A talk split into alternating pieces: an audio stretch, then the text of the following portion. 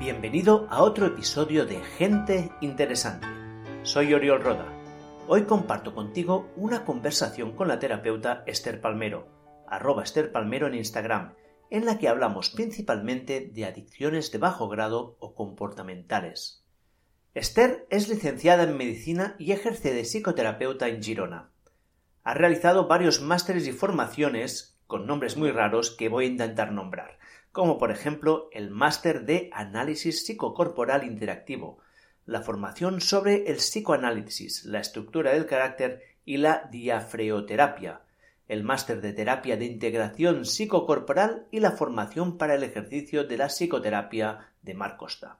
En esta conversación, Esther y yo hablamos principalmente de las adicciones comportamentales, que son esos comportamientos obsesivos que, no nos impiden ser funcionales en el día a día, pero que sí nos impiden tener una vida plena.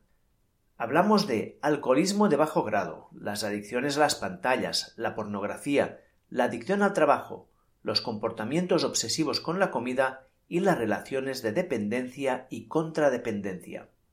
También exploramos el origen y las causas de estas adicciones, el trauma colectivo en el que estamos inmersos, el circuito de la dopamina, traumas infantiles y las deficiencias que muchos arrastramos en la autonomía y la nutrición afectiva. Hablar con Esther fue muy esclarecedor para mí.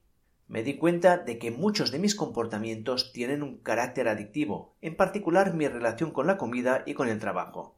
Esta toma de conciencia se materializó en varios cambios de comportamiento que ya llevo unos meses siguiendo y que han mejorado notablemente mi vida. Espero que esta entrevista también sea útil para ti. Y sin más dilación, te dejo con este episodio de Gente Interesante, con Esther Palmero y las adicciones comportamentales.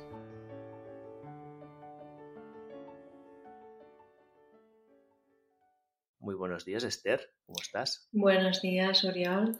Cuéntame un poco tu trayectoria, cómo has llegado aquí, como una, pues una chica que empezó estudiando medicina, no sé qué intención tenías cuando empezaste medicina, ha terminado en psicoterapia.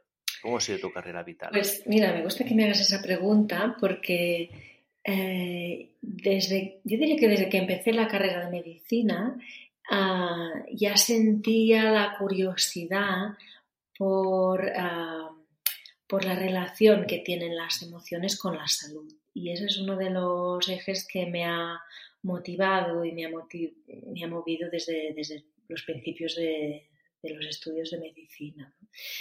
Y recuerdo un libro que me, que me impactó ¿no? cuando yo empezaba a estudiar, que era del doctor, creo que era el doctor Thomas Berni, bueno, eh, ya lo buscaré exactamente, que hablaba de la relación de las emociones con el cáncer ¿no? y explicaba su experiencia en, tratar pacientes con cáncer y tener en cuenta toda la parte emocional, que hoy en día bueno, está más estudiado y más desarrollado, pero que en aquellos momentos para mí fue como un shock, ¿no? decir, ostras, realmente sí, ¿no? Hay, un impacto entre lo emocional y la salud.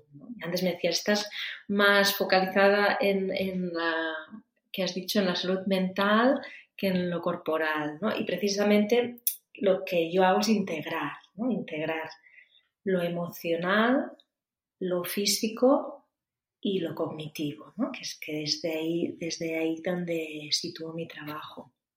Y las formaciones que he hecho son precisamente de, la línea cuerpo-mente, ¿no? de integrar la parte mental o cognitiva con la parte de salud física, ¿no? con lo que sentimos en nuestro cuerpo y con lo que sentimos a nivel emocional.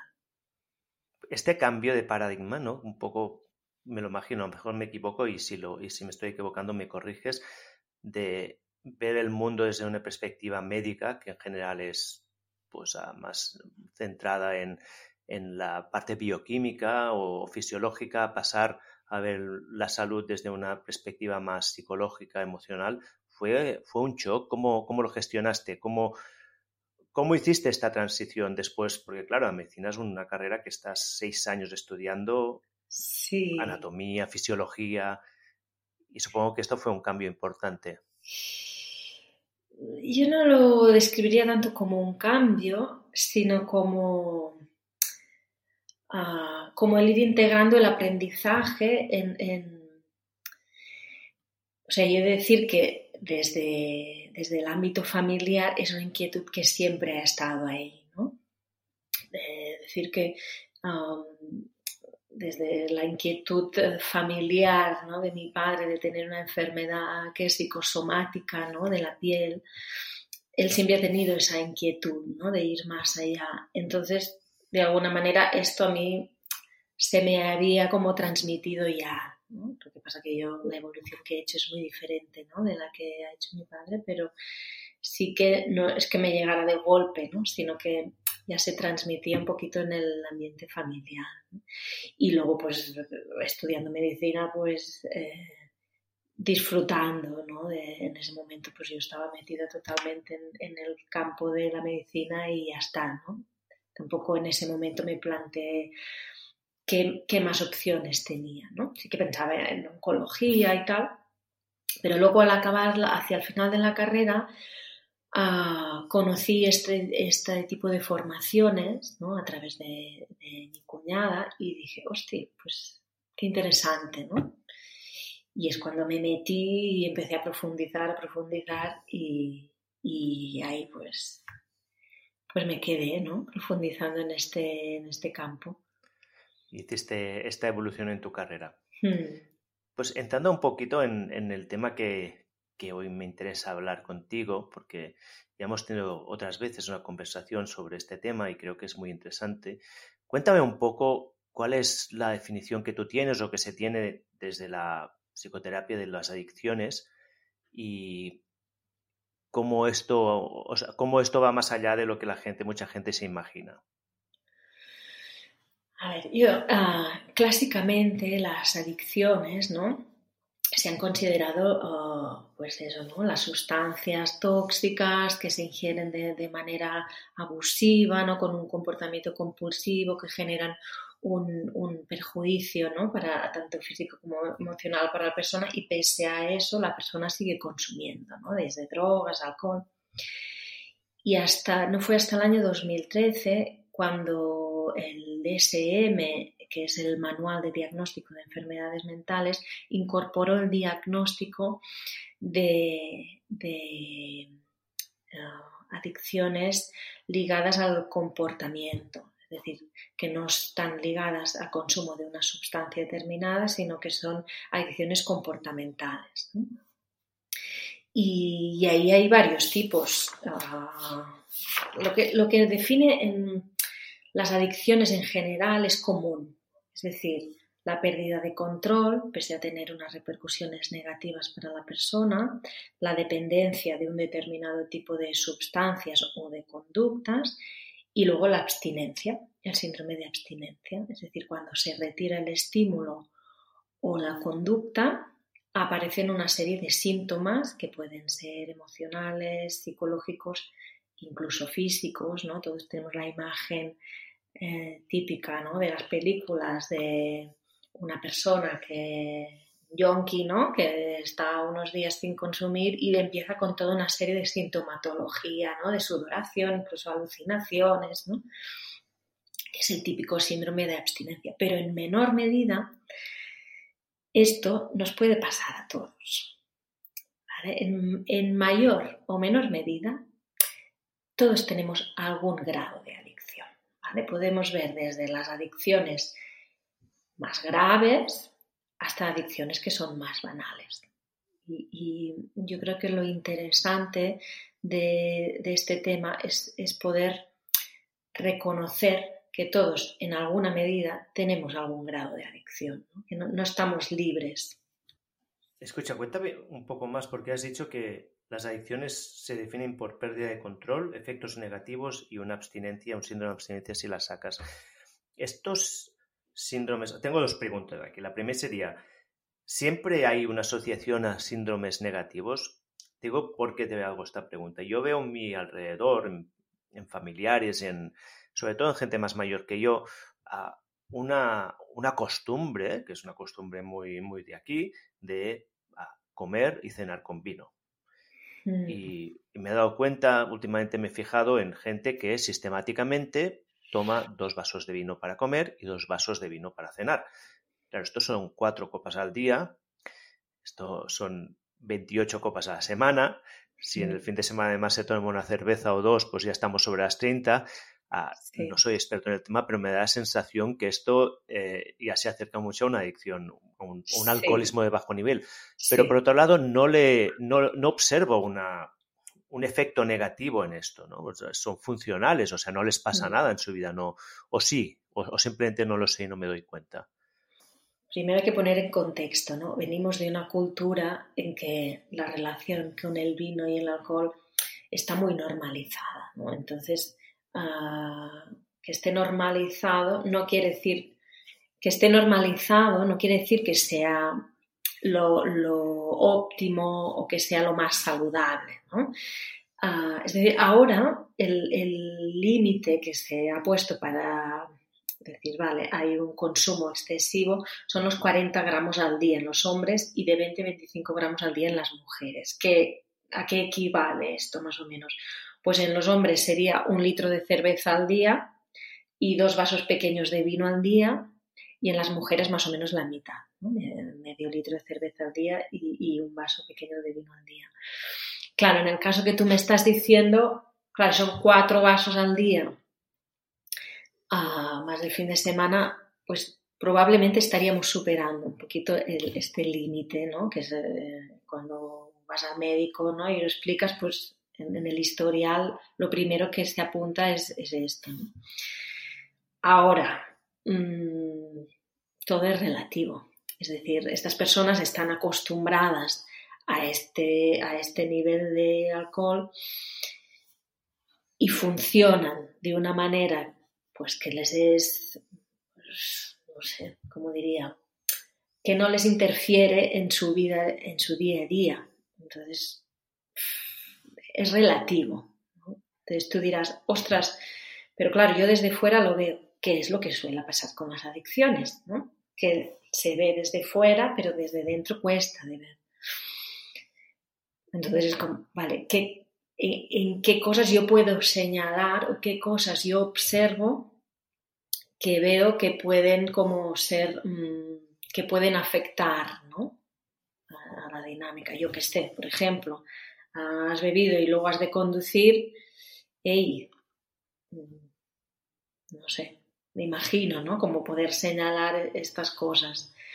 Pero no es fácil, porque las personas que ya tienen ese hábito, y lo que iba a decir antes, sobre todo, tú le dices, ah, vale, pues ahora a ver si puedes estar tres días sin tomar alcohol, a ver qué les pasa, ¿no? Seguramente les aparecerán una serie de síntomas relacionados con la abstinencia. Claro, y aquí has dicho una cosa que a mí me resuena mucho, que es que esto está normalizado en nuestra sociedad. Y tengo una anécdota que escuché hace un tiempo en un, hay un amigo mío que se llama Marcos Vázquez, que también tiene una, web y un blog y un podcast muy potente, Salud, y él tiene una, anécdota que una vez escuché y me gustó mucho, que es que durante mucho tiempo ah, la gente que estudiaba las orcas tenían, bueno, había un, dogma o había una, se, se, aceptaba que a partir de cierta edad las orcas perdían la capacidad de tener su aleta dorsal pues, derecha, ¿no?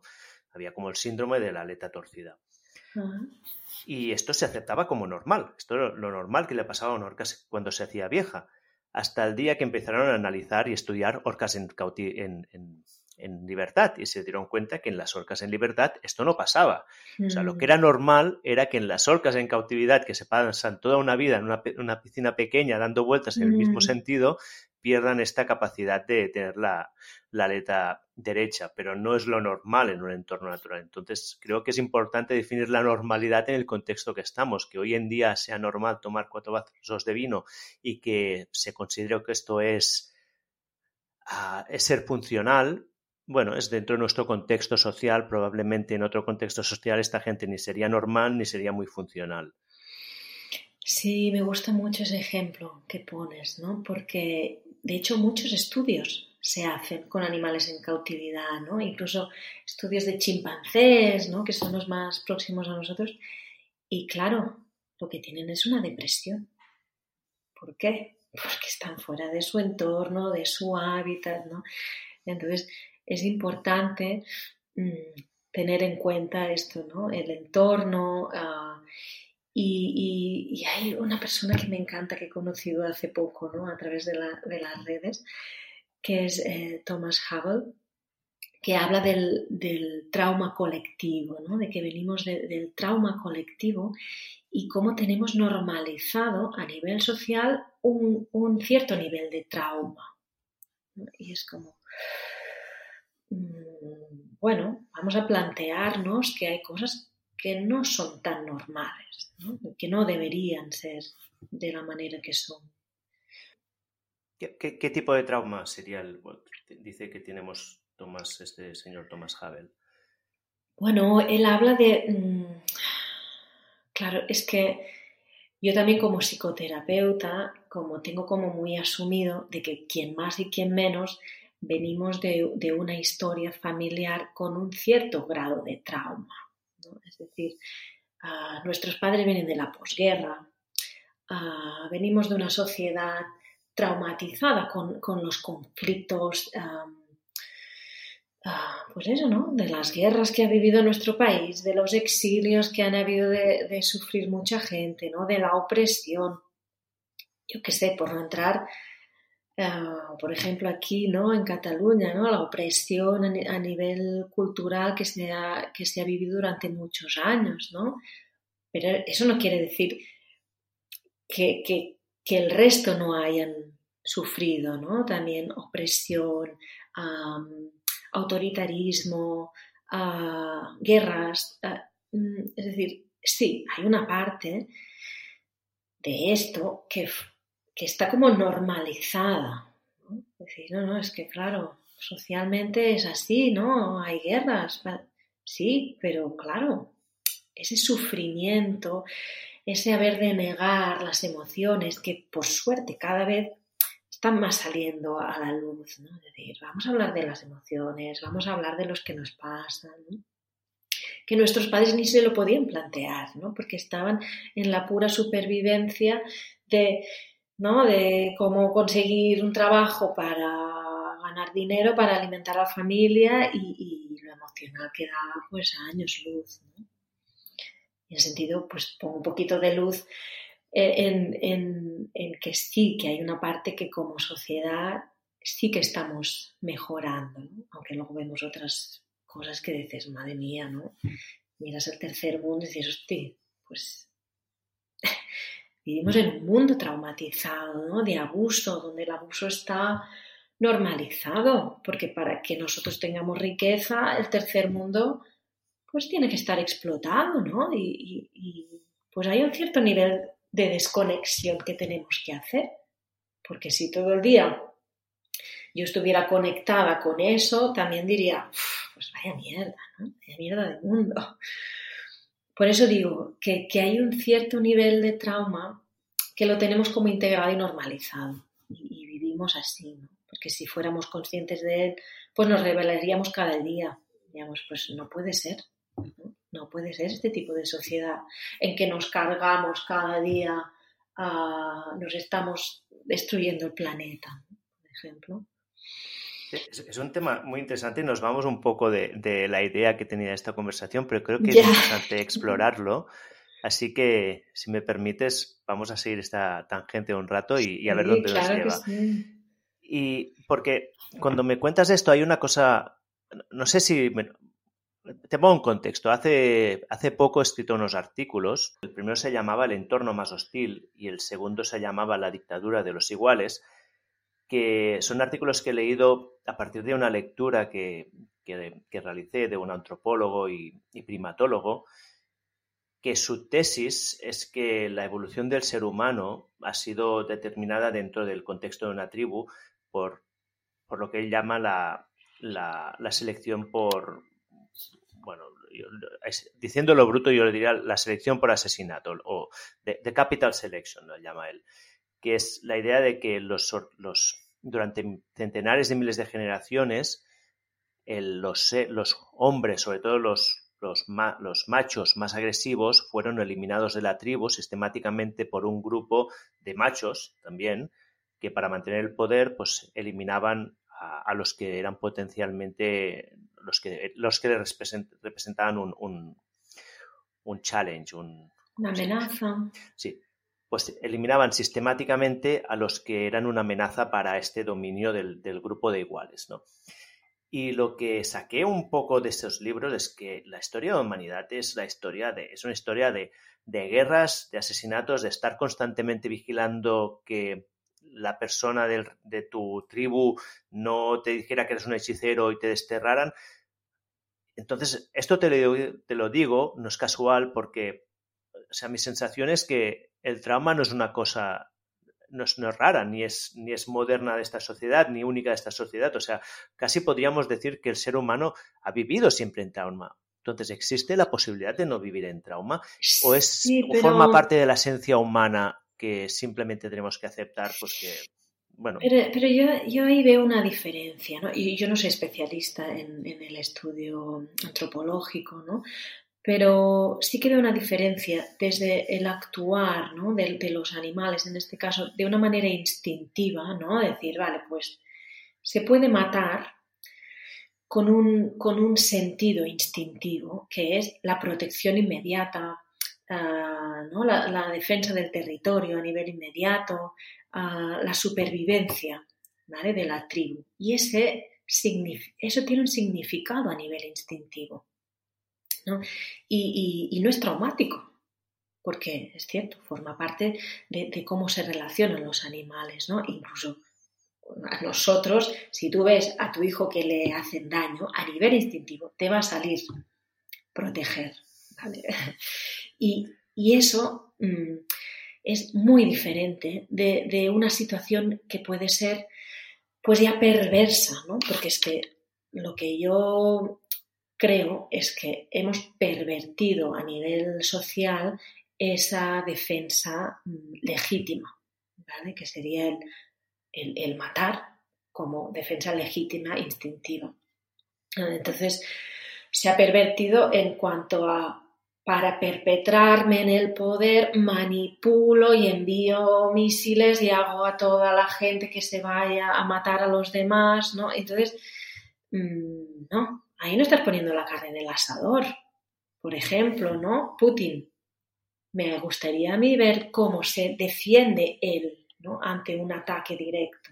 Pero claro, ya no estamos hablando de ataques directos, estamos hablando de de la perversión por mantener el poder y, a través de manipulación, e, eso es otro sistema alejado del instinto. Entonces desde ahí sí que hay trauma, ¿no? Porque hay una desconexión del sentir. O sea, para mí la diferencia es, estás conectado o conectada con lo que tú sientes y actúas en consecuencia, desde un lugar instintivo, además eh, la manera que yo trabajo, que es recuperar los impulsos instintivos que todos tenemos, ¿no? Como animales que somos, que son los impulsos de supervivencia, los impulsos de nutrición, los de autonomía y los de conquista y sexualidad, ¿vale? Que es desde, desde la escuela de Mark Costa, que fue la, persona que, que, estudió más ¿no? en profundidad estos cuatro paquetes de impulsos instintivos y a mí me encanta, ¿no? Porque es lo que yo veo cuando trabajo, ¿no? que, van apareciendo estos impulsos y que, y que lo, lo traumático o lo doloroso es no podernos sentir y expresar con aquello que nos pasa. Entonces de ahí se pueden derivar pues, pues millones de, perversiones, ¿no? que yo pienso que, estamos envueltos de mucha perversión. Trauma y por ejemplo, ¿qué tipo de perversiones ves tú? Mm, como, como hacer guerras para conseguir algo que es muy indirecto, ¿no? Pues tenemos mucha perversión, como por ejemplo la, a nivel social la sexualización, la hipersexualización de la mujer, ¿no? Esto es una perversión. Si cuando vemos a la mujer como un objeto sexual, ah, nos estamos alejando de lo que es nuestra parte humana, del sentirnos personas, del sentir que las mujeres, ah, pues sí, tenemos una parte sexual, igual que los hombres tienen una parte sexual, y que no todo es sexual. Entonces la perversión sería, que de hecho tiene mucho a ver con las adicciones y, con cómo la industria ha explotado esta hipersexualización y este movernos del el deseo para sacarlos de nosotros mismos. Es, un, poco el, potenciar esta desconexión con, lo humano, con la interdependencia, que es otra palabra que a mí me encanta, que, es, algo que, tenía presente como, hablar de ella. Es decir, ah, nos necesitamos los unos a los otros. Entonces también tenemos esta falsa creencia de la independencia, que también culturalmente se nos ha como impuesto de que sí, una persona muy independiente tiene mucho éxito, pues resulta que no. Que, el éxito no viene de la independencia, sino de poder sentir que nos necesitamos los unos a los otros y de la colaboración de los unos con los otros. Entonces, la independencia, tal y como yo la veo, más que independencia, sería la contradependencia. Formaría parte también de la de negar la dependencia. O sea, cuénteme un poco más sobre esto. ¿Qué es la contradependencia? ¿Cómo la... habría como dos patrones relacionales básicos en, la manera de relacionarnos desde la dependencia, porque ya digo, todos tenemos algún grado de dependencia. Entonces habría el patrón del dependiente, que es aquella persona que en la relación de pareja pues está todo el día pendiente del otro, bueno, evidentemente no puede vivir sin una pareja, y ah, todo el día está pendiente de qué hará, qué no hará, si me dice, no me dice, cuántos mensajes me envía durante el día, focalizado todo el rato en qué hace el otro y eh, que está pendiente y necesita de que la otra persona pues le atienda, le, todas las cosas que le pasan a nivel emocional o malestar las necesita procesar a través de la otra persona, no puede sostener lo que le pasa. Y luego hay el patrón opuesto, ¿no? que sería el contradependiente.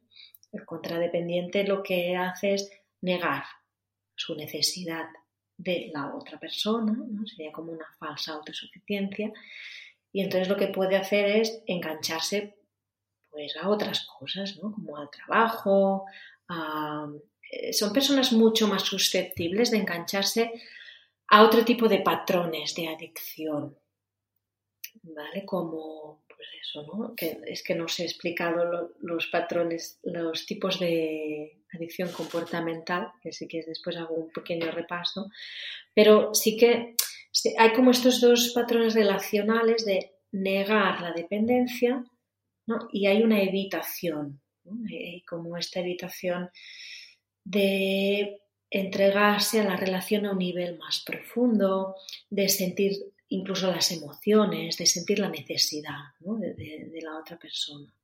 Entonces, lo que es difícil, lo que nos es difícil es encontrar ese equilibrio ¿no? entre, que, es el que para mí sería la interdependencia, ¿no? las relaciones sanas, es decir, cuando nos pasa algo, poder eh, a nivel emocional, poderlo sentir, poderlo sostener, no negarlo, decir, ah, no me pasa nada, no, sí, estoy sintiendo pues tristeza, estoy sintiendo miedo, estoy sintiendo enfado, ¿no? Poderlo sentir, sostener y decidir, poder decidir cuándo, cómo y con quién compartirlo. Entonces, expresarlo a la otra persona, porque las emociones hay un lugar que es cierto que necesitamos procesarlas con otra persona, porque si no es como que no, no se mueven. Pero también como adultos y como adultas deberíamos poder sostener aquello que nos pasa a nivel emocional, ¿no? Porque si cada pequeña cosa que nos pasa necesitamos a la otra persona, es como, ah, es como que, no tenemos em, la suficiente capacidad de contención. Esto, que has dicho ahora me recuerda mucho a uno de los libros que más me ha, marcado en mi vida, que es Los siete hábitos de la gente altamente efectiva, de Stephen R. Covey. No sé si lo conoces. No. Es, un clásico de la autoayuda, además tiene el peor nombre de la historia, pero hay siete hábitos, hay seis hábitos interiores, hay seis, hábitos exteriores y uno de ellos habla justamente de esto, de la interdependencia. ¿no? Los tres hábitos interiores es cómo ser independiente y los tres hábitos exteriores es cómo desde, desde, desde esta independencia crear relaciones interdependientes. Y el ah. séptimo hábito es la mejora constante. Pero bueno, creo que, que, al final, aunque nos hemos desviado un poco del tema, hemos vuelto al origen porque esta, la dependencia la podríamos considerar un tipo de adicción, ¿no? Que sería una adicción comportamental. Sí, es decir, las relaciones de codependencia también se consideran ah, adicciones comportamentales. Pues, ¿Me puedes contar un poco más qué es una adicción comportamental y o qué tipos de adicciones comportamentales hay? Luego, si quieres, podemos como señalar como los factores comunes interesantes, ¿no? De los que yo hablo de, todo tipo de adicciones, ¿no? Pero como adicciones comportamentales ah, habría pues el juego patológico, la ludopatía, variantes de esta, ¿no? Serían pues las apuestas online, videojuegos, las relacionadas con las nuevas tecnologías, pues del ah, el uso del móvil, las pantallas, las redes sociales. Ah, y lo que decía, los creadores de las redes sociales son los que mejor conocen estos circuitos internos que nos enganchan ¿no? del deseo, que luego también podemos comentarlo, el, el circuito. Las adicciones relacionadas con el cuerpo y las necesidades básicas, ¿no? por ejemplo, la comida hay patrones de, personas que tienen comportamientos que pueden ser adictivos ¿no? con la comida, desde atracones a controles súper rígidos y súper excesivos, que este también es otro, otro tema ¿no? que luego comentaré, ¿no? del eh, pérdida de control, control excesivo, ¿no? que forma parte de la adicción.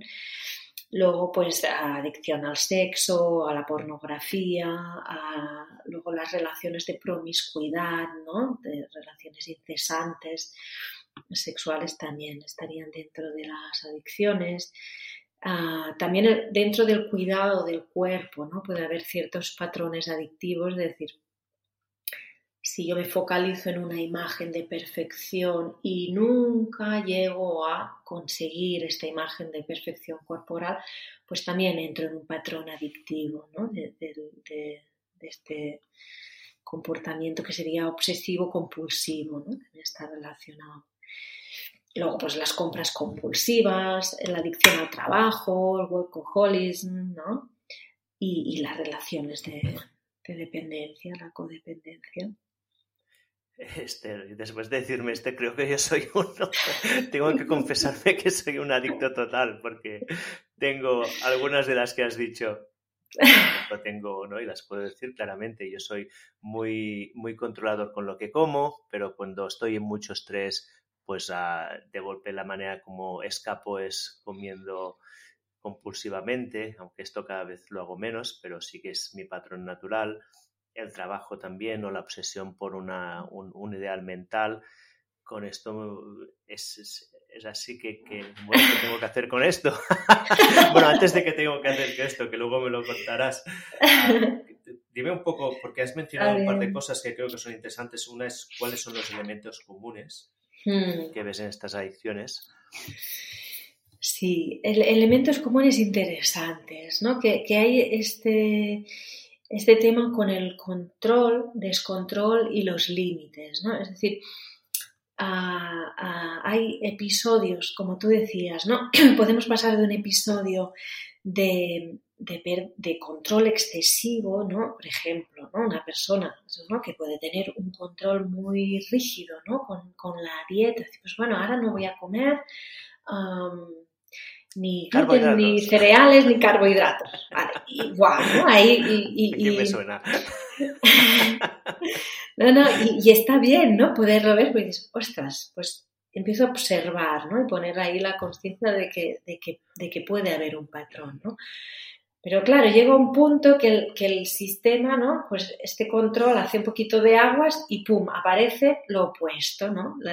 los atracones, ¿no? Y de golpe, pues ¡pum! te puede meter un atracón, yo qué sé, ¿no? De, galletas o de algo que es totalmente fuera de lo que se supone que, que tienes que mantenerte ahí en, el control. Y, esto pasa, y pasa, por ejemplo, una persona que tiene una adicción a la pornografía, ¿no? Puede estar, decir, vale, vale, pues ahora no voy, no voy a consumir, no voy a mirar, ¿no? Y está X días sin mirar nada y de golpe, ¡pum!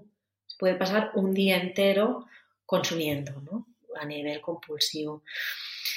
Son estos patrones de, de control, descontrol, que tienen que ver con los límites y esto nos da como una señal, ¿no? De decir, a nivel madurativo de, ostras, alguna cosa debe haber pasado a nivel madurativo en la etapa en que se construye esto, ¿no? en que se construye el control, en que se, en, que, ah, se construye la autonomía, porque en el fondo lo que tocamos es la construcción de la autonomía y cómo nos hemos construido nuestra autonomía. Luego, otro elemento común es la dependencia, el circuito que se crea de, recompensa. Hay un, circuito a nivel cerebral que está hiperactivado. Eh, en las personas mm, que tienen dependencia, de esto se han hecho muchísimos estudios, es, una cosa que se ha estudiado mucho. Y a nivel cerebral hay todo lo que es el circuito de la dopamina, que está situada en el área tegamental ventral, en esta parte de atrás del, del cerebro. Y, se ha hecho algún estudio con personas que tenían una conducta muy adictiva y personas que no tenían conducta adictiva. Y se ha visto como, por ejemplo, personas que tenían una adicción a, la pornografía, les ponían una imagen ¿no? y ¡pua! el área eh, eh, de la que hablo, ¿no? súper activada, ¿no? Con la dopamina a tope y la otra persona, pues no. ¿no? Se puede activar un poco, pero no se activa tanto. Es decir, que a nivel cerebral hay una hiperactivación de este circuito y cuando hay una tendencia a un determinado tipo de comportamiento, se genera ¿no? a nivel fisiológico y bioquímico, mm, se genera pues, pues más, más dopamina, más necesidad de eh, de consumir o, de tener ese tipo de conducta. ¿Por qué? Porque hay una recompensa. Pero luego hablaré de que esta recompensa, como no satisface a nivel real la necesidad básica, instintiva, ¿eh? que es lo que he hablado antes de los instintos, porque estamos un poquito alejados de la necesidad básica, pues ¿qué pasa? Como esto es una satisfacción sustitutiva, pues nunca hay suficiente, ¿no? Y además, a más a más, hay ese patrón de que, claro, luego necesito un poco más, ¿no? Y un poco más, ¿no? Porque se va como agotando las reservas de, dopamina y ¡pum! necesito generar más. Y, la dependencia sería como la sustitución de la, necesidad real. Además, es, el patrón ligado al deseo, ¿no? que es que el deseo nos saca de nosotros mismos para ponernos fuera, ¿no? En, algo que, que, vemos fuera, que necesitamos fuera.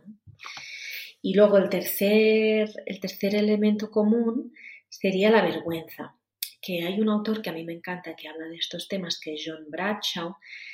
Tristemente, los libros que tiene mm, ya no se publican, o ya no se publican en España. Supongo que en, inglés eh, se pueden encontrar. Y, él habla de la vergüenza tóxica, toxic shame, que es un elemento común en las personas con adicción y que está ligado a la identidad. Eh, es decir, la persona siente en menor, o mayor grado que hay algo dentro suyo que no acaba de estar, que no acaba de estar bien, ¿no? es, que es como vergonzoso, que tiene que esconder. Y además también la adicción muchas veces va ligada como al, secretismo, que puede haber engaño, ¿no? Y, que la persona, o sea, siente que no es que haga algo mal y diga, hostia, perdona, ¿no? He hecho esto mal, me responsabilizo, sino que la vergüenza está como muy ligada a la identidad.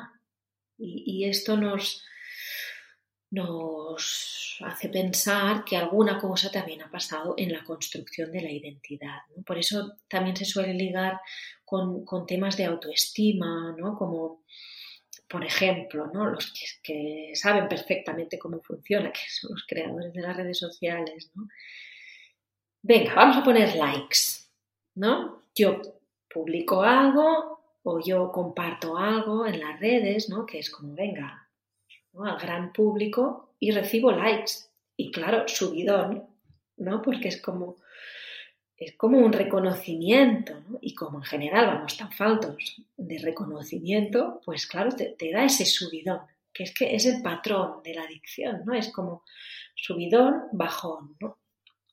Y, y además, no siempre, ¿vale? Depende del grado de adicción, pero hay veces que, depende del grado de adicción, también puede ir asociado a algún tipo de patología, ¿no? O algún tipo de, puede ser trastorno de personalidad, trastorno del ánimo, que puede ser más bipolar o ciclotímico, ¿no? Con subidas y bajadas, que, está ligado mucho pues a esto, ¿no? Al, al, circuito que yo, bueno, pues trabajando es, es, algo que he ido observando, ¿no? Que que pasa a las personas que tienen tendencia a tener este tipo de patrón. ¿no? Es decir, subidón, ah, control, sensación de euforia, de que yo puedo, de que estoy por encima. Y si encima me sumo a consumir o, a tener un cierto tipo de conducta que me, que me, que me refuerza esto, pues aún más refuerzo el circuito. ¿no? Y luego, ¿qué pasa? Posteriormente, pues viene el bajón. Eh, la bajada hormonal, eh, la vergüenza, el sentirse culpable, la depresión. Y, es interesante muchas veces ver pues el ciclo. Que sube, baja. Y, que estos tres elementos uh, bueno, que son bastante comunes, ¿no? Y yo también esto lo, he ido sacando del trabajo que he hecho con las personas con las que trabajo, pero que me parece interesante como destacar estos tres, tres elementos. A ver, ¿puedes volver a repetir los elementos? Que si me los apunto y... Uno sería el control-descontrol y la dificultad de poner el límite, ¿no? La dificultad de decir que no. La dependencia y la ligada al deseo y la hiperestimulación del circuito de la recompensa y la vergüenza ligada a la identidad. Vale, aquí tengo, tengo un par de, preguntas para ti. Que de nuevo me voy un poco a la filosofía, es un defecto que tengo. Cuando hablas del circuito de, de la dopamina, claro, es muy interesante porque el circuito de la dopamina es un circuito que en realidad es, es una estrategia evolutiva. Porque el circuito de dopamina es el, es el circuito de, del deseo. Hmm. En realidad no es el de la recompensa. Tú deseas una cosa, hay un pico de dopamina y cuando lo consigues la dopamina baja. Claro, esto es evolutivamente. pero, hay una recompensa que es como este placer que te da el subidón. Sí, lo que pasa es que lo que termina pasando es, hay normalmente la, bajada después de la subida es mucho más fuerte, entonces encuentras esta situación de absencia. Por esto la gente que, que piensa que encontrará la felicidad tal buscando algo, normalmente cuando lo encuentra se da cuenta de que no es feliz, ¿no? Porque muchas veces lo que le hacía feliz o lo que le movía es más la búsqueda que, el encontrar. Exacto, exacto. Y eso que dices es muy interesante, porque las personas que se enganchan, hay un momento que se dan cuenta de decir, lo que me engancha es el deseo. No hay una satisfacción real, es lo que decía antes, ¿no? Y, te enganchas al circuito buscando el subido, la excitación. Y, cada vez necesitas una dosis más alta. Exacto. Pero donde iba es que en realidad el ser humano, o sea, desde el punto de vista evolutivo, no, no, no, hemos evolucionado para ser felices, hemos evolucionado para ser infelices y estar constantemente buscando, porque el ser humano que era feliz y que estaba contento con lo que tenía, se tumbaba bajo un árbol, y no hacía nada. Y el que estaba constantemente buscando es el que pues, progresaba, ¿no? Entonces, digamos que es un circuito que tenemos interno que es, que es así. es que es así, intentar negarlo es como intentar negar que sale el sol por la mañana, o sea, la pregunta es ¿cuándo, cómo se abusa, o sea, en qué punto esto es un abuso, porque si no muchas veces parece que hablemos de el circuito de dopamina genera esta adicción. Bueno, sí, es que es así, pero ¿en qué punto esto pasa de ser natural, fisiológico y sano y pasa a ser pues un problema, pasa a ser un, trauma o pasa a ser patológico? Hmm. Sí, primero de todo me gustaría aclarar, ¿no? Yo, no sé exactamente eh, cuando dices la evolución, para mí la evolución tiene que ver con la inquietud, ¿no? y, sí que de sentir que me falta algo. Y, y, yo también trabajando con personas, lo que veo es que hay gente que tiene mucha inquietud y que, y que van a profundizar ¿no? a lo que les pasa y, se entregan ¿no? en el trabajo y me encanta porque yo soy una de esas personas y entonces pues pues ahí estoy, ¿no? Y, nunca tengo suficiente porque es como... Pero yo no sé si lo ligaría tanto a este circuito. no sé si está tan conectado con el circuito de la dopamina o con el de la inquietud y de, y de sentir que, queremos evolucionar, que nos falta algo. Ah, yo creo que sí, forma parte del circuito de dopamina y, y está bien, el circuito de dopamina es el que nos da esa, esa energía para ir a buscar algo que no tenemos, ¿no? Tampoco soy un mega experto, yo creo que buscaré algún día un experto en circuito de dopamina para que nos cuente más, pero mi idea es esta, al final el circuito de dopamina es el que te hace pues entrenar para ganar una, para hacer una maratón. Hmm. Es el que te permite salir a entrenar cada día. Hmm. el que... Sí, en este caso seguramente sí. Sí, sí, sí. ¿En qué momento esto pasa a ser patológico? Ah, claro, como decía antes, es que todo es muy relativo, ¿no? Mm, porque muchas veces es el entorno, ¿no? E-, el, que dice, hey, ¿qué te estás pasando? ¿no? Porque has hecho esto a costa de, yo qué sé, por ejemplo, mm, no atender a tus hijos o, o yo qué sé, ¿no? Se pueden dar situaciones que desde fuera se pueden ver como muy evidentes, ¿no? decir, hostia, es que esta persona está poniendo por delante mm, su necesidad de satisfacción de su deseo personal a la atención de la familia, por ejemplo, ¿no? Y, claro, mm, pues sí, podríamos entrar ahí en una discusión que es, que es difícil, ¿no? de saber, pero claro, si la persona no tiene un poquito de conciencia de lo que le está pasando, es difícil. Es difícil manejarlo. Entonces podríamos decir que la adicción, en el sentido patológico de su palabra, aparece en el momento en que esto te crea un conflicto con tu entorno. Sí. Sería... Sí, sería mm, cuán disruptiva es ese, o ese comportamiento este consumo en tu día a día ¿no? y cómo esto afecta al entorno. Sí. Claro, entonces aquí una de las preguntas que me salen es qué pasa cuando estás en un entorno que en sí mismo ya es tóxico o que ya tiene, que, este, es un entorno, por ejemplo, te pondré un ejemplo, un ejemplo como de, de, que ya has mencionado tú, ¿no? El, hombre que está trabajando hasta las 10 de la noche y, o las 8 o las 9 y vuelve a casa solo para cenar y ponerse delante de la tele y no ve sus hijos. Mm. Esa persona a lo mejor está en un entorno donde la mujer ya también le va bien porque se ha montado su vida y de hecho el otro día me lo contaban, es una anécdota que me, que me llegó, no sé, no sé dónde me llegó, pero que me hizo mucha gracia, que se ve que la mayor parte de los divorcios en, en Japón surgen cuando, cuando llega la, jubilación. Porque de golpe el hombre pasa a estar en casa y la, la, mujer no lo quiere y lo echa, porque ya le iba muy bien que no estuviera en casa, que estuviera todo el día trabajando, que la mujer se había montado su.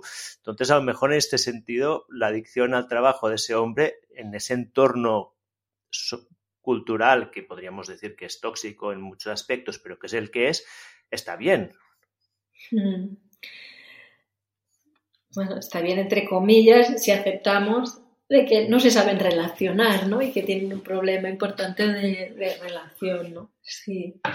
Sí, sí, por eso decía que, claro, mm, hay, hay, tantos patrones que son tóxicos ¿no? y que son disfuncionales y que se aceptan ¿no? y que están normalizados, que, que, claro, es difícil, ¿no? Al final, digo, es que todo el mundo necesitaría hacer un proceso personal, ¿no? Todo el mundo necesitaría hacer terapia. Uh, yo siempre digo que igual que deberíamos cuidar el cuerpo, hacer ejercicio, ¿no? tener una dieta más o menos sana, pues también deberíamos cuidarnos a nivel emocional y ver qué nos pasa en la manera de relacionarnos. Pero esto pues lo hace quien puede. Quien puede, quien quiere. Y quien quiere, exacto. Y he hecho mucha terapia en mi vida, he, hecho, he estado muchos años y son las cosas que creo que para mí es importante de vez en cuando hacer un, un ciclo y volver a ponerme a sitio, pero me he encontrado varias veces de hacer procesos personales, salir del proceso con algo solucionado o algo más que solucionado con algo presente, diciendo, vale, hay un patrón aquí que no me funciona. Volver a mi entorno y encontrarme que el entorno no me permite este cambio, porque el entorno estaba adaptado a mi patrón anterior que podía ser no podía ser bueno para mí, pero que cuadraba con ese entorno, ¿no? Entonces, mm, mm. encontrarme con una barrera y decir, bueno, vale, ¿y ahora qué? Sí, y entonces si se puede, pues es como estirar al entorno, ¿no? O, yo lo que digo muchas veces, cuando uno hace terapia, pues estira un poquito a la pareja, ¿no? Y, si la pareja no se mueve, pues, uh, es que, vale, pues, ¿qué hacemos, no? pero, pero sí. Es así. Hay, hay, dinámicas que son difíciles de cambiar y que, y que requieren, pues, ahí, ¿no? De irnos poniendo y a veces es como, bueno, ir, picando piedra, ¿no? Decir, oye, es que esto a mí me sienta mal, ¿no? Y, depende del grado de desconexión de cada uno, pues, pues puede ser que necesites tiempo de ir insistiendo. Es que a mí esto me sienta mal. ¿Cómo lo hacemos? ¿no? Y volviendo al tema de, los, de las dependencias y adicciones, has comentado que la mayor parte de estos problemas surgen desde un proceso de maduración de la infancia. ¿Me podrías contar un poco más sobre esto? Hmm. Sí, hay, bueno, hay, muchísimas cosas ¿no? que se podrían comentar, pero yo he como sacado dos elementos interesantes de la infancia. Uno es hacia el año y medio que es cuando el bebé empieza a pedir desde el deseo, ¿no? desde las cosas que ve fuera, por ejemplo. ¿no? Estamos acostumbrados que durante los primeros meses nuestros hijos están muy conectados a nivel instintivo y entonces uh, las necesidades que tienen pues, son, son muy instintivas, ¿no? pues necesitan uh, protección, necesitan alimentación, necesitan moverse, ¿no? explorar, ¿no? todas estas necesidades son básicas e instintivas. ¿vale? ¿Qué pasa? Que llega un momento, pues pasa el año y medio, en que nos empezamos a focalizar en estímulos externos. Por ejemplo, de repente ese bebé que estaba todo el día, bueno, que, hacía pecho, que, que, pedía comida, pero ah, de una galleta, quiero galleta, de chocolate, quiero chocolate, ¿no? empiezan a hablar y empiezan a pedir todas las cosas que ven. Y como padres, ¿qué hacemos?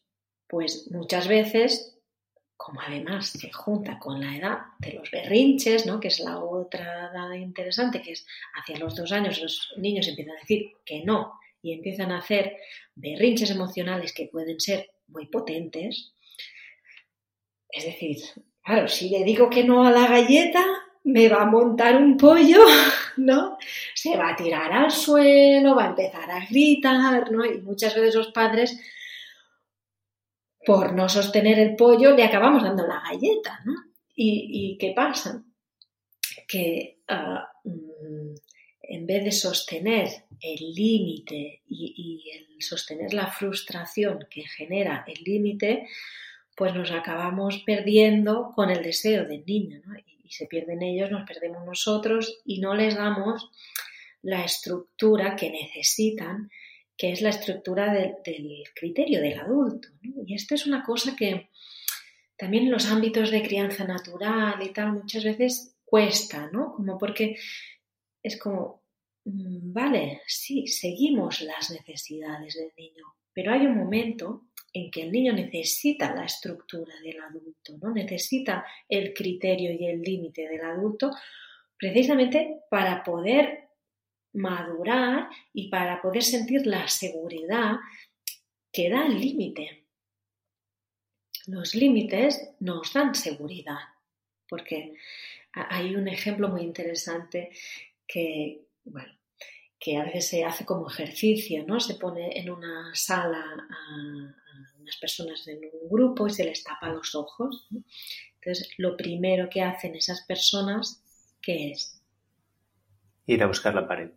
Exacto. Las personas van a buscar la pared. ¿Por qué? Porque es el límite. Entonces, necesitamos encontrar el límite para tener una referencia. Y necesitamos sentir que el adulto nos da ese límite para tener una referencia y poder construir desde la seguridad de que, de que, hay, que hay un límite, de que no todo vale. Y, y, bueno, estos son dos elementos importantes eh, en la construcción de la autonomía, porque precisamente el adicto lo que no puede o la dificultad importante que tiene es en decir que no. Eh, y muchas veces el, problema no es en poner muchos límites, que yo siempre digo, es peor no poner límites que pasarnos en los límites, aunque parezca eh, contradictorio, ¿no? ¿Por qué? Porque es que los límites nos dan seguridad y luego tú te puedes rebelar contra los límites, pero tendrás algo contra lo que rebelarte. Y eso también nos da fuerza, ¿no? Como el encontrar eh, el enfado, ¿no? Que yo no digo que, que desde ahí sea desde donde tenemos que encontrar nuestra fuerza, pero al menos tenemos un referente. Y muchas veces lo que pasa es que cuando el límite es a veces sí, a veces no, pues esto ya confunde totalmente a, los pequeños, ¿no? Porque es como, hago esto y a veces se me permite, a veces no se me permite. Y entonces mm, crea, crea mucha inseguridad crea mucha inseguridad en, la construcción de la autonomía. Y, entonces podemos encontrarnos de que estamos, como no creamos ese referente, podemos luego estar todo el rato pendiente de, a ver, cómo reaccionar al otro, a ver qué cara me pone, o, por ejemplo, ¿no? Cuando, ah, como padres, que podemos usar, ¿no? esto que has hecho me pone muy triste, o esto que has hecho me enfada mucho. Y claro, el niño empieza como a cargar la responsabilidad del estado emocional del padre o de la madre, en vez de decir, por ejemplo, ¿no? que, que queremos ser respetuosos con nuestros hijos, pero es que hay cosas que hay que ser como muy claros, es decir, no, esto no. Y no pasa nada por decir que no, es mejor decirlo en positivo, cierto, ¿no? Pero no, ahora no, ahora no comemos galleta. Si puedes darle una explicación mejor, ¿no? No porque ahora vamos a cenar, no porque tiene azúcar y, no nos conviene, ¿no? Pero mm, que es muy importante poner el límite y, ser un poco coherentes, ¿no? De que, ese límite tenga un significado y que se pueda sostener, ¿no? la razón del límite. Sí, Esther, creo que has dicho un par de cosas que hoy en día pueden sonar hasta revolucionarias. ¿eh? Que, es, has dicho que poner más límites es mejor que no poner límites, o sea, y, llevándomelo al extremo es como, es mejor tener ese padre autoritario que decía no a todo que los padres progres que a veces te encuentras hoy en día que todo lo permiten. Y de hecho es una cosa que yo casi intuitivamente me he dado cuenta, porque en mi entorno eh, se practicó mucho la crianza respetuosa, que se llamaba en ese momento, que es una palabra que a mí siempre me ha sorprendido, porque claro, crianza respetuosa implica que cualquier otra crianza no es respetuosa, que ya de por sí me parece un término que es, bueno, seguro. Y tengo la imagen mental de, hace muchos años, de el hijo de, de unos amigos míos, que estábamos en una fiesta y el niño se vino y me empezó a dar patadas en los pies. Yo me quedé, yo, mi hijo no decía nada y los padres eran, ay, no, es que les gusta mucho jugar. Y yo pensaba, bueno, no sé si dejar que el niño te dé patadas es una cosa que tendríamos que poner un límite. Yo callé porque no era mi hijo, ¿no? Pero eh, yo creo que ese fue el primer momento que me di cuenta que a lo mejor eso de no, de respetar tanto a los niños tenía, se estaba malentendiendo, ¿no? Pero por otro lado también entiendo que, que hay maneras de decir las cosas, ¿no? Que no tú puedes ir a decirle, no, porque no, y te callas y te vas a la habitación Mm, a lo mejor tampoco es la solución. Entonces, ¿cómo se puede poner el límite bien puesto? E, esto daría para hablar todo, toda una, charla, ¿eh? pero hay un elemento interesante con el tema de los límites que yo siempre pongo, ¿no? que es el límite es propio. Es decir, para, para poder poner un límite deberíamos mm, poder sentir nuestro límite. Y entonces, ¿qué pasa? Que como normalmente no estamos en contacto con nuestro límite, pues podemos pasar a, un autoritarismo o a imponer unas normas desde un lugar, ¿no? Más o menos estricto. Pero para poner el límite eh, con contacto, que es de la manera que yo creo que es la manera más ah, respetuosa, ¿no? Es decir, yo debería poder sentir mi límite y poderlo comunicar de una manera mm, directa, personal y, luego evidentemente hay el límite de la norma que también está bien, ¿no? es que no pegamos. ¿Verdad que a ti no te gusta que te peguen? A los demás tampoco.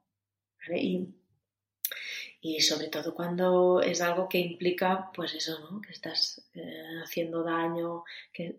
Pero por eso digo, el hacer, por ejemplo, ¿no? A los niños les encanta jugar, a los niños masculinos, les encanta jugar a pelearse, ¿no? Y hay una parte que tiene que ver con, eh, con esa parte instintiva, ¿no? De, de, la fuerza, de, de, sentir su fuerza, de sentir el contacto, ¿no? Que, que, es algo que es instintivo y que es bueno. Pero claro, ¿dónde está el límite? Pues si te hace daño, ¿no? Decir, vale, pues uh, los adultos ponemos las reglas, vale, pues no jugamos con cosas que nos podamos hacer daño, ¿no? Y luego ayudar eh, en la comunicación, ¿vale? Pues si te hace daño, dile que no, dice que pare. Pero sí que tiene mucho que ver en el sentir nuestro límite, porque no lo que a mí me puede molestar, a otra persona no le puede molestar. Eh, entonces, yo qué sé, saltar en el sofá, por ejemplo, a mi pareja le puede molestar, ¿no? Que los niños salten en el sofá y a mí no me puede molestar. Luego ahí también entra el, el, el, ponerse de acuerdo, ¿no? Es que, claro, es un tema tan, tan que implica tantas cosas, ¿no? Pues en la pareja decir, vale, pues nos ponemos de acuerdo en que no los dejamos saltar en el sofá, vale, pues si son en el sofá les decimos que no, ¿vale? Si tienes ganas de saltar, que hay otra cosa interesante, decir, vale, reconocer la necesidad, He visto que tienes ganas de saltar, tienes ganas de moverte y eso es bueno, ¿vale? Reconocer como que e, ese impulso o ver desde dónde sale, ¿no? Eso que está haciendo el niño o niña y reconocerle, ¿no? vale, aquí no se puede, pero si quieres, pues vamos al jardín, ¿no? A jugar. O yo qué sé, por ejemplo, mm, que está bien como poder dar, ponerlo en positivo y dar una alternativa no solo quedarnos con el no, que a veces solo nos saldrá el no y no pasa nada, ¿no? Pero claro, si siempre decimos que no, que no, que no, al final pues se rebotará al niño y con razón, ¿no? Porque ah, no, sabrá por qué ni, ni, por qué hay tantos no. Mm, yo qué sé, ah, me viene un ejemplo, ¿no? Ah, o te dice mi hija el otro día, ¿no? Quiero un helado, ¿no? Porque ella está en la época de que pide todo lo que, lo que ve. Quiero un helado. Vale, hoy, hoy no puede ser. Los helados los tomamos pues algunos días, los días de fiesta. Pues mira, mañana, que es sábado, ah, tomaremos helado para merendar. ¿Vale? Y hay otra cosa interesante que es el retraso de la recompensa, que también es muy importante ¿no? en la construcción de este poder sostener ¿no? lo, que les pasa y luego poder, como adultos, sostener, sostener a nivel emocional aquello que queremos, ¿no? Porque, claro, si eh, como niños piden algo y se lo damos inmediatamente, no hacen ese recorrido de, contención, de sostener. Y, esto es importante en todas las, todo, diría desde los primeros meses, no, ¿vale? Porque yo creo que hasta el año y medio, cuanto mayor es la satisfacción de las necesidades básicas, pues más seguridad tendrá el niño o niña, ¿no? Y ahí es importante distinguir cuándo nos está pidiendo desde una necesidad básica y cuándo es una necesidad que no es básica. Y, poder sostener ese deseo, esa recompensa, pues está bien, porque ayuda. vale, ahora no. ¿Vale? Tú quieres, mm, quiero mirar la tele. Ah, vale, pues ah, podemos hacerlo a tal hora. O, podemos hacerlo mm, que, no significa que no le puedas decir que sí en ese momento, ¿no? Pero que si les ayudamos a retrasar, decir, vale, pues bueno, mira, primero haces los deberes o primero tocas la guitarra y cuando hayas hecho todo esto, pues podrás mirar un rato de tele. Ah, y X minutos, súper importante, ¿no? Los límites en las pantallas. Mm, tenemos que ponerles límites. Tenemos que ponerles límites porque, porque, claro, por ellos mismos sí que llega un momento que ellos mismos ya se pueden autorregular y tú les dices, vale, pues media hora o una hora y se acabó, ¿no? Y ellos mismos lo pueden regular, pero muchas veces, sobre todo cuanto más pequeños son, no pueden, no pueden poner ese límite. Entonces somos nosotros que tenemos que intervenir, decir, no, ya está. Y, acompañarles, ¿no? Decir, vale, ya está, o lo apagas tú o lo apago yo, porque ya, ya se ha acabado el tiempo. Sí, el tema de las pantallas de los niños es, uno, es un tema que a mí me interesa mucho, también como padre de tres niños, y, me gustaría volver, pero antes de entrar en eso, sí que me gustaría terminar con cómo es el proceso de, de llegar a, o sea, esta falta de poner límites y de no aprender a posponer la recompensa, cómo esto evoluciona hasta una adicción y qué podemos hacer una vez. Porque claro, mm, esto está muy bien como padres si podemos ayudar a nuestros hijos, pero mm. ¿cómo nos podemos ayudar a nosotros mismos? Mm. Bueno, a nosotros mismos nos podemos ayudar a... primero un poco cuál sería el proceso de los niños que, que, ¿Qué podemos hacer con ellos más allá de, poner estos límites y de ayudarles a aceptar que los... O, sea, o esto cómo evoluciona hasta una adicción? Bueno, cada, es decir, e, es muy difícil mm, predecir, ¿no? Lo que, lo que hacemos es ver en retrospectiva, ¿no? Yo, yo veo un caso de una persona que tiene adicción y de ahí veo la historia y, puedo correlacionar los casos, ¿no? Pero yo no puedo nunca decir esta persona tendrá una adicción porque ha vivido esto. no lo podemos hacer. Puede tener elementos que sean susceptibles, pero como, como hay una parte, hay una parte que es genética, es decir, como, como, en todas las enfermedades, ¿no? Hay una parte que es genética y tenemos una predisposición, pero luego hay una parte que tiene que ver con el entorno y con el aprendizaje, ¿no? con las cosas que hemos recibido y que hemos podido integrar. Pues ah, yo diría, tema de límites, súper importante, ¿no? Ser claros con los límites, poder, otra cosa muy importante con los límites, ¿no? Señalar aquella conducta en concreto que no nos gusta. ¿vale? Por ejemplo, uh, Mm, no me gusta que des patadas a las puertas. Si te enfadas, ah, entiendo que estés enfadado. Vamos a hablar del enfado, ¿no? Vamos a estar con tu enfado y, poder dar un espacio, dar ese espacio emocional a la expresión, ¿no? Porque a veces puede pasar el niño, como siente que no nos lo puede expresar a nosotros directamente, puede dar una patada a la puerta. decir, no, no, no damos patadas a las puertas ni a las personas. Pero explícame tu enfado.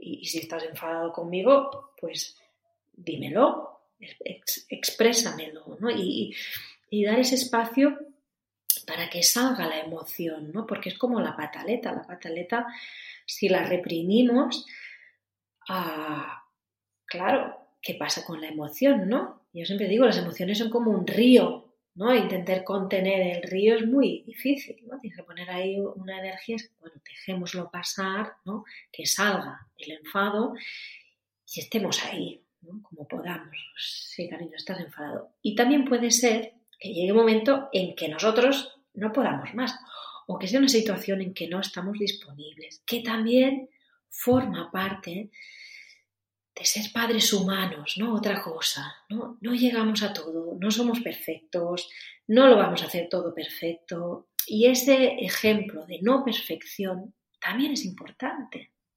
Es decir, hay días que estoy cansada, hay días que no doy más de mí y que no te voy a poder acompañar emocionalmente, ¿no? Y lo siento, cariño, pues que ahora no puedo, ¿vale?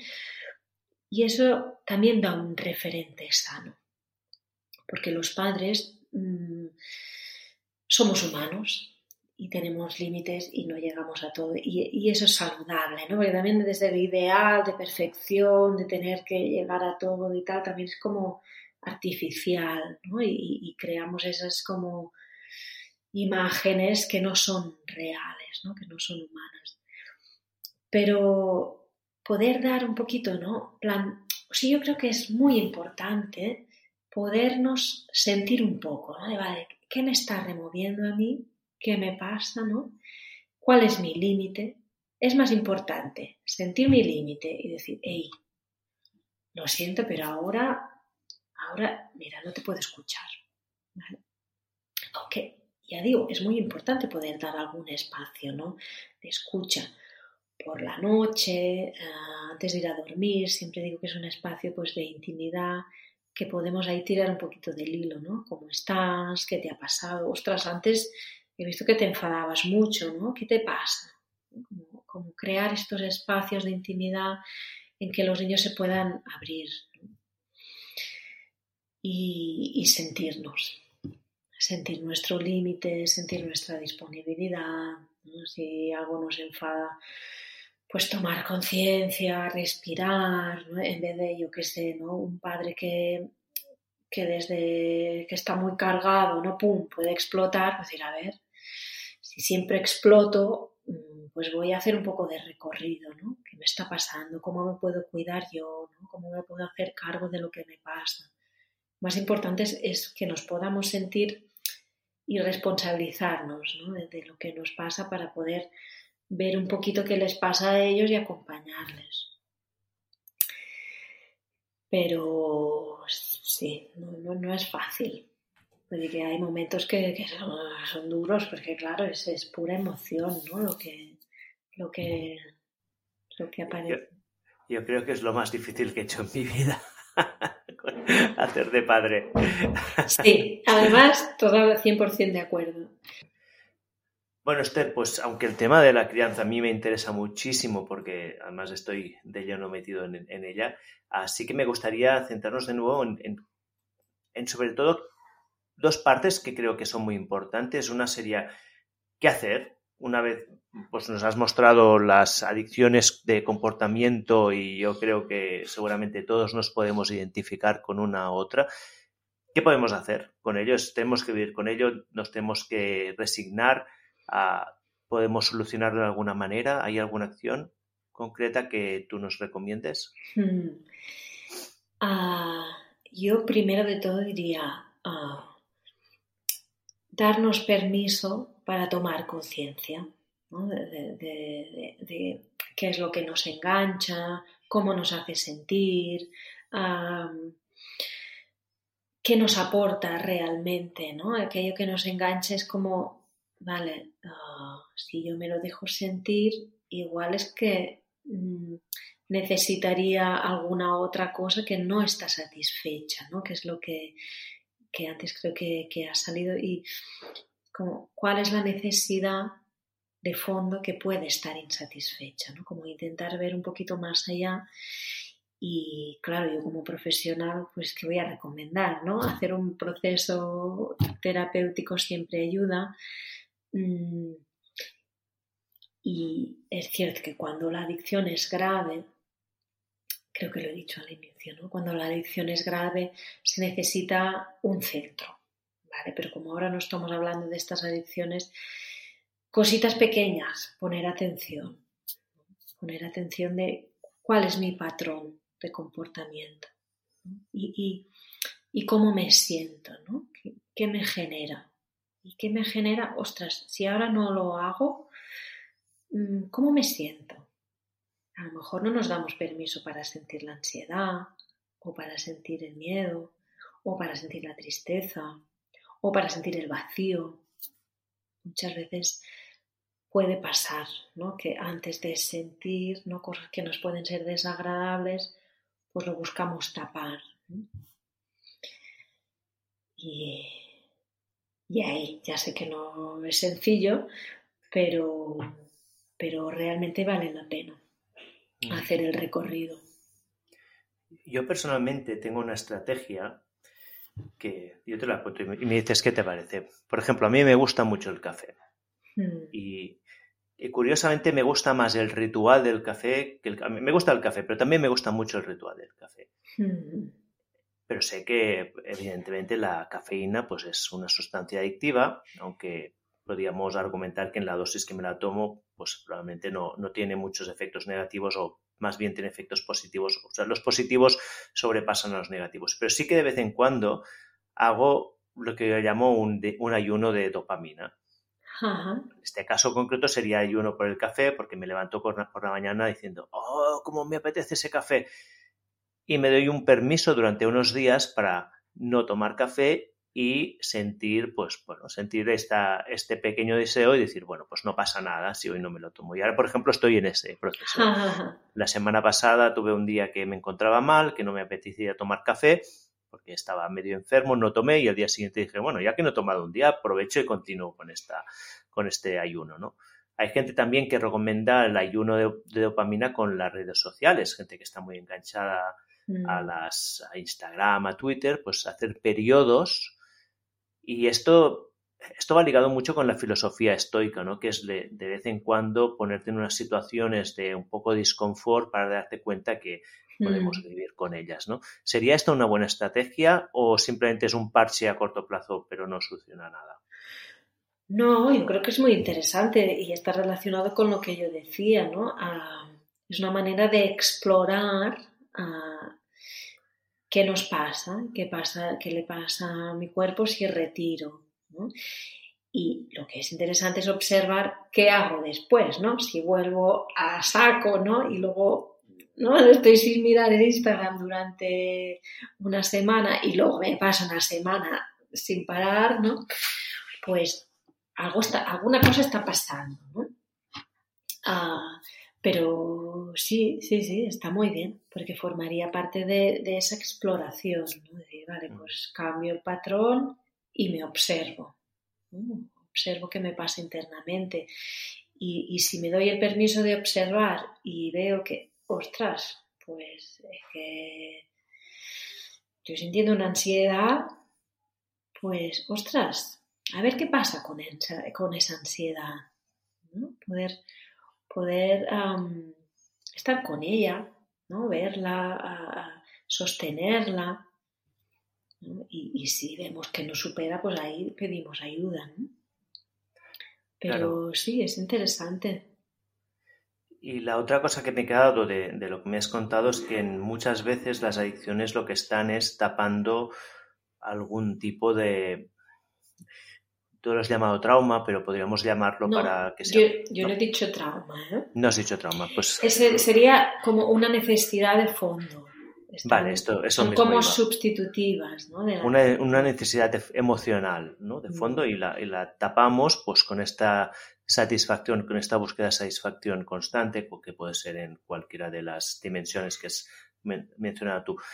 Una pregunta que me sale, que a lo mejor no, no, va a ningún sitio, si no va, me lo dices, que es, ¿tú ves algún tipo de patrón de estas necesidades que sea común. Y esto lo ligo con mm. lo que has comentado de, que tenemos una sociedad que ya vivimos con un trauma propio. Mm. ¿Podríamos decir que hay algún tipo de necesidad no cubierta que, que sea prevalente en esta sociedad? O, sí, sí, sí, sí. Sí, sí, precisamente las dos necesidades que se mezclan, que son las que están relacionadas con, con la autonomía y la nutrición. ¿no? Son, estas dos. Eh, son estas dos etapas de desarrollo instintivo que son las que de fondo están tocadas y cuáles son las necesidades que hay, ¿no?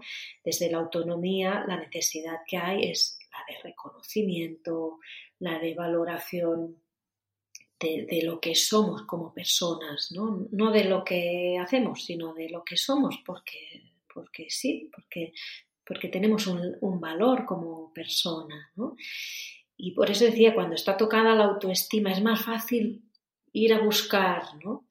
Y es como decir, vale, ah, es que si yo me siento, me siento persona, me siento humana, tengo un valor. No por lo que me puedan decir o no, que es, cierto que nos afecta, ¿no? Pero poder construir, poder sentir el valor de lo que somos y luego, y esa es una necesidad instintiva, ¿no? ligada a la autonomía, el, respeto y el valor a la persona, sentirnos respetadas y valoradas.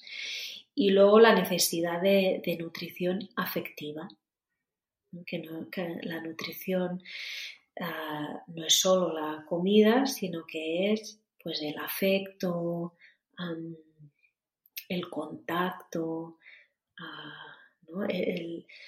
la conexión, ¿no? Por eso decía, la, dependencia sana viene de sentir la interconexión, ¿no? De sentir que, que nos damos y, damos y recibimos, ¿no? Que nos nutrimos a nivel afectivo con las personas que tenemos cerca, ¿no? Y, no solo desde, desde, el contacto físico, que también, ¿no? Por ejemplo, que cuando somos pequeños necesitamos mucho contacto físico y eso es nutritivo. Es, como llenar ah, esa necesidad de, de, afecto, de, nutrición afectiva que, le llamamos a nivel terapéutico. Y, pero no, no, solo a través del contacto, sino que como adultos pues nos podemos nutrir pues de una buena conversación, de poder estar, ¿no? de mirarnos, de escucharnos, ahora tú, ahora yo, en ese equilibrio ¿no? que es de, de igual a igual, porque cuando somos pequeños la dependencia es vertical, ¿no? es como que también recibimos de los pequeños, ¿no? pero sobre todo somos los adultos que hemos de, de nutrir, de atender, ¿no? de dar atención. El dar atención también es, es, una necesidad básica. Y como niños, pues necesitan muchísima atención. Y nosotros llegamos donde llegamos, ¿vale? Pero está bien como tener presente que la atención es una necesidad básica. Y luego decir, vale, ¿cómo puedo darle esto que necesita? Ah, y claro, como adultos pues también lo necesitamos, depende de lo pendientes que nos hayamos quedado.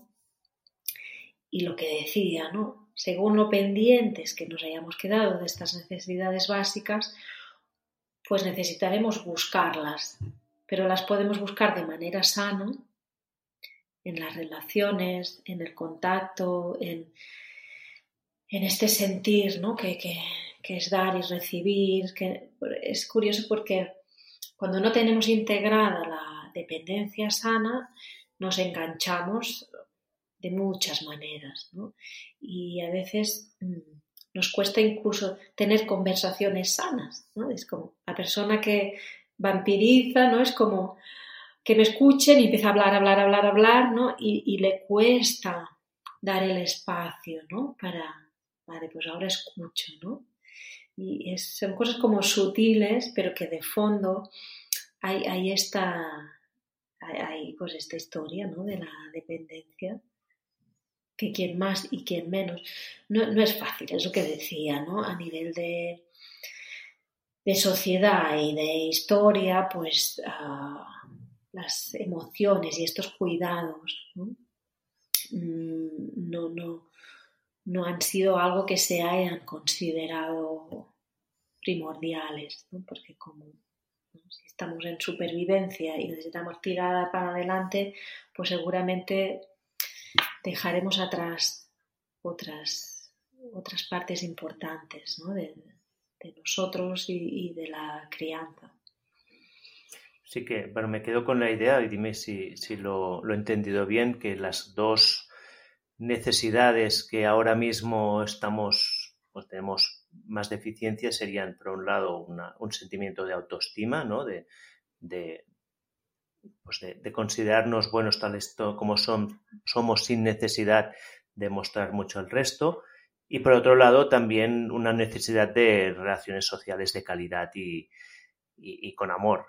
Yo me siento muy identificado con ellas. ¿eh? No sé si el resto de la gente que escuchará esto lo, lo, vive de la misma manera, pero cuando lo estabas diciendo yo mismo estaba imaginándome situaciones que he vivido y algunas que han sido pues más, pues que me han causado bastante dolor y en general van muy ligadas con lo que has dicho tú. O sea que en mi caso al menos sí que mm. me reconozco mucho aquí.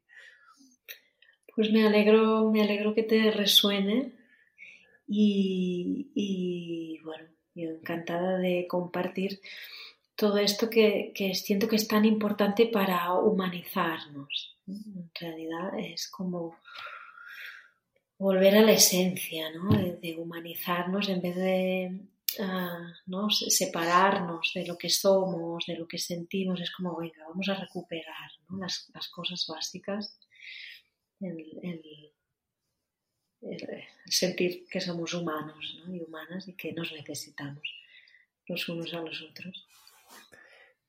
Yo creo que hasta aquí ya tendríamos como todo un tema tratado que ha sido muy interesante, pero hay una última cosa que me gustaría hablar.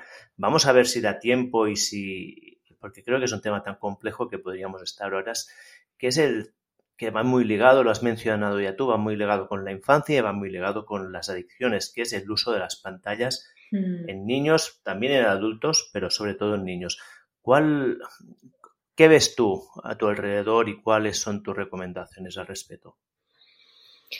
Claro, yo, no trabajo con niños específicamente, ¿eh? pero, por ejemplo, con mis hijos, pues algo que yo tengo clarísimo que, ah, bueno, los expertos ya recomiendan, ¿no? Antes de los tres años, si puede ser, nada.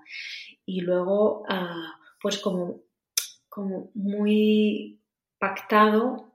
Si puede ser, vale, te dejo mirar, pero media hora, 45 minutos, ¿no? Una hora, y, pactarlo. Y, ah, mm, pactarlo, además es que depende de la edad del niño, ¿no? Si tú le dejas mirar un capítulo de Mick, ¿no? A, tu hija que tiene tres años, pues bueno, se lo pones y se lo quitas y ya está, ¿no? Pero si tu hijo tiene siete, ocho años, que ya sabe manejar perfectamente mejor que tú las, la tecnología, pues dices, vale, venga, ¿qué vas a ver? Esto y esto, ¿vale? Y, como pactar también como el contenido, ¿no? Pactar el tiempo, el contenido y, poderle hacer llegar que es importante mm, hacer un uso controlado. ¿Por qué?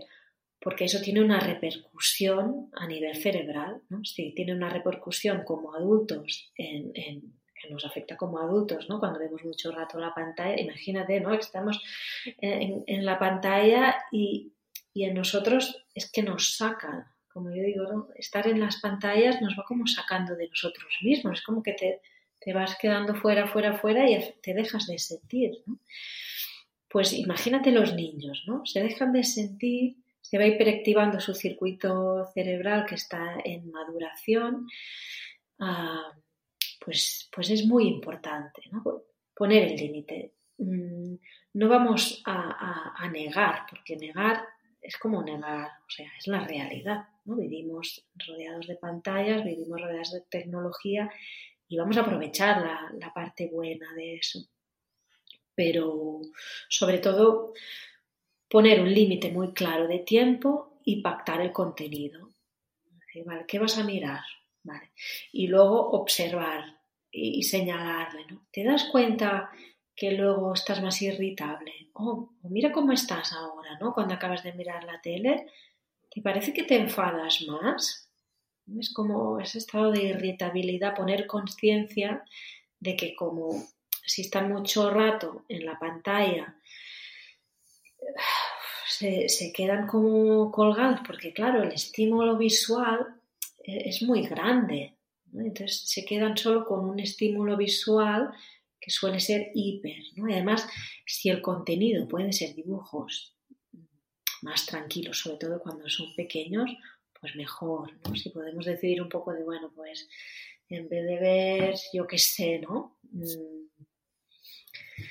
Cola de dragón, que es lo que veíamos nosotros de Sí, yo qué sé, sí, exacto. Sí, sí, antes no, Imagínate, ¿no? Los filtros que habían antes con los de ahora, ¿no? Tiene que ver, Un poquito, pues, hacer un poco el filtro, ¿no? Según pues, nuestro criterio de cada uno. Aunque yo tengo que decir, y esto es mi opinión personal, que me, me dan más miedo las pantallas interactivas, o sea, tablets, móviles, que no la televisión que es unidireccional, porque yo mi sensación es que, decir, primero que es la accesibilidad es mucho mayor. O sea, la televisión al final está en casa en un sitio y, bueno, a menos que sea un niño que se pase toda la tarde en casa sin hacer nada, que también hay muchos, lo que veo en mi entorno es que tampoco hay tanta oportunidad. Los niños están en la escuela, salen, están en el parque o hacen extraescolares y al final del día tampoco les queda mucho tiempo. Pero la pantalla inmediata, aparte de ser tan accesible, el grado de esta interacción, el grado de adicción que te genera, ¿no? de, recompensa, el circuito de activación de recompensa es mucho mayor. Así que a mí casi que me preocupa más el acceso de los niños a los móviles y tablets que no al de la tele, mm. también, ¿eh? que no digo que no. No, sé qué, cuál es tu opinión. Sí, sí. Claro, mi hijo, por ejemplo, todavía no tiene móvil, no hemos llegado a plantearlo, pero sí que es como retrasar al máximo, ¿no? ¿Y no os coge vuestro móvil? Sí, pero es como, vale, ¿qué quieres mirar en concreto, no? primero es mi móvil, ¿vale? Que mi hijo ya ha encontrado la contraseña, porque después de tanto tiempo observando, pin, ¿no? Ya, ya ha pillado la contraseña, que la tengo que cambiar. Pero, es, vale, es mi móvil. Si quieres el móvil, me pides permiso, que evidentemente ellos buscan.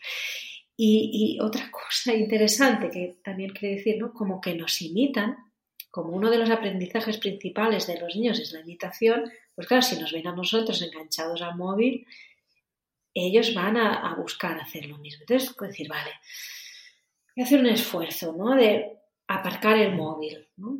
decir, vale, ahora lo miro un momento, pero lo aparco. ¿vale? Aparco el móvil, lo pongo lejos.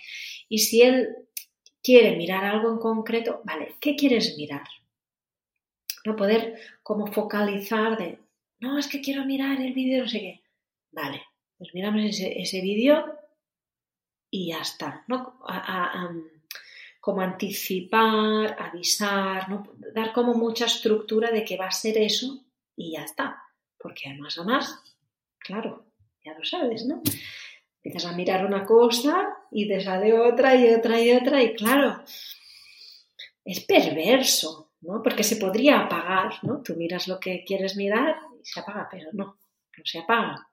Entonces, esa función de apagar tenemos que hacerla nosotros.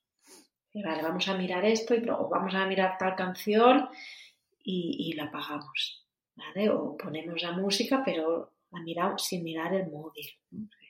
Al final a veces estamos escuchando música mirando la pantalla, ¿no? ¿Y dónde queda el, disfrute de la imaginación, de la música? Intentar ponernos un poquito estrictos en eso, ¿no? En, que sería un control positivo.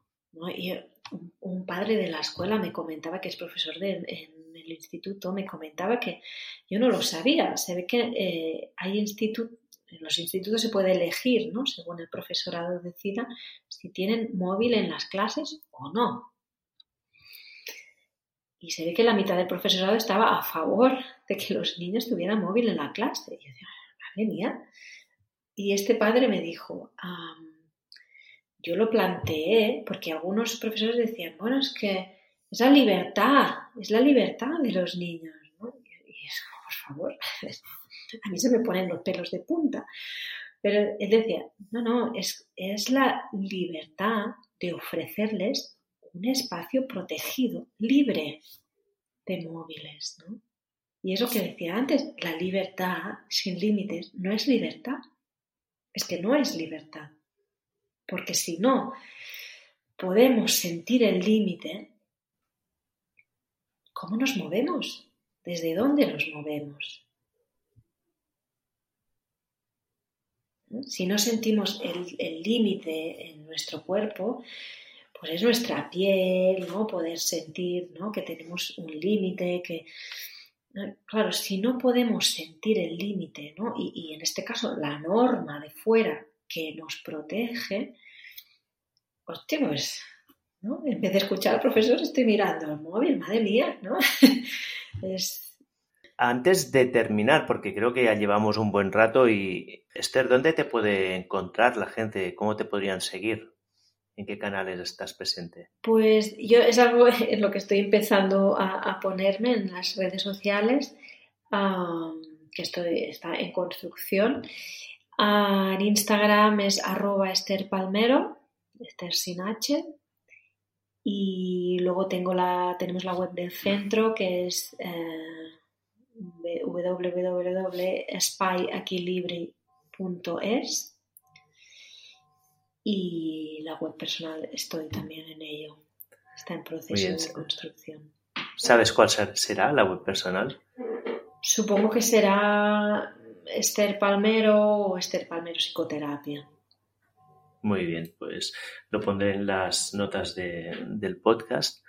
Y Esther, muchísimas gracias por, por, tu tiempo y por contarnos tantísimas cosas sobre adicciones y sobre la crianza. Ha sido muy interesante. Muchas gracias, Uriol. Muchas gracias a ti por invitarme y por darme la oportunidad de, compartir con todos vosotros y vosotras. Y así termina otro episodio de Gente Interesante. Pero antes de que te vayas, quiero comentarte una cosa. 3, 2, 1, ya es viernes. ¿Te gustaría recibir un correo muy corto cada viernes con cosas divertidas e interesantes que he aprendido esta semana? En 321 comparto reflexiones, vídeos, libros, artículos, gadgets o cualquier otra cosa esotérica que he descubierto o que mis amigos o invitados en el podcast me han recomendado y que creo puede traerte bienestar o felicidad. Más de 70.000 personas ya están suscritas, es fácil apuntarte y también darte de baja. Si quieres unirte a esta comunidad, ve a oriolroda.com y deja tu correo. También puedes seguirme en redes sociales buscando Oriol Roda. Y con esto termino. Nos vemos dentro de dos semanas. Mientras tanto, cuídate.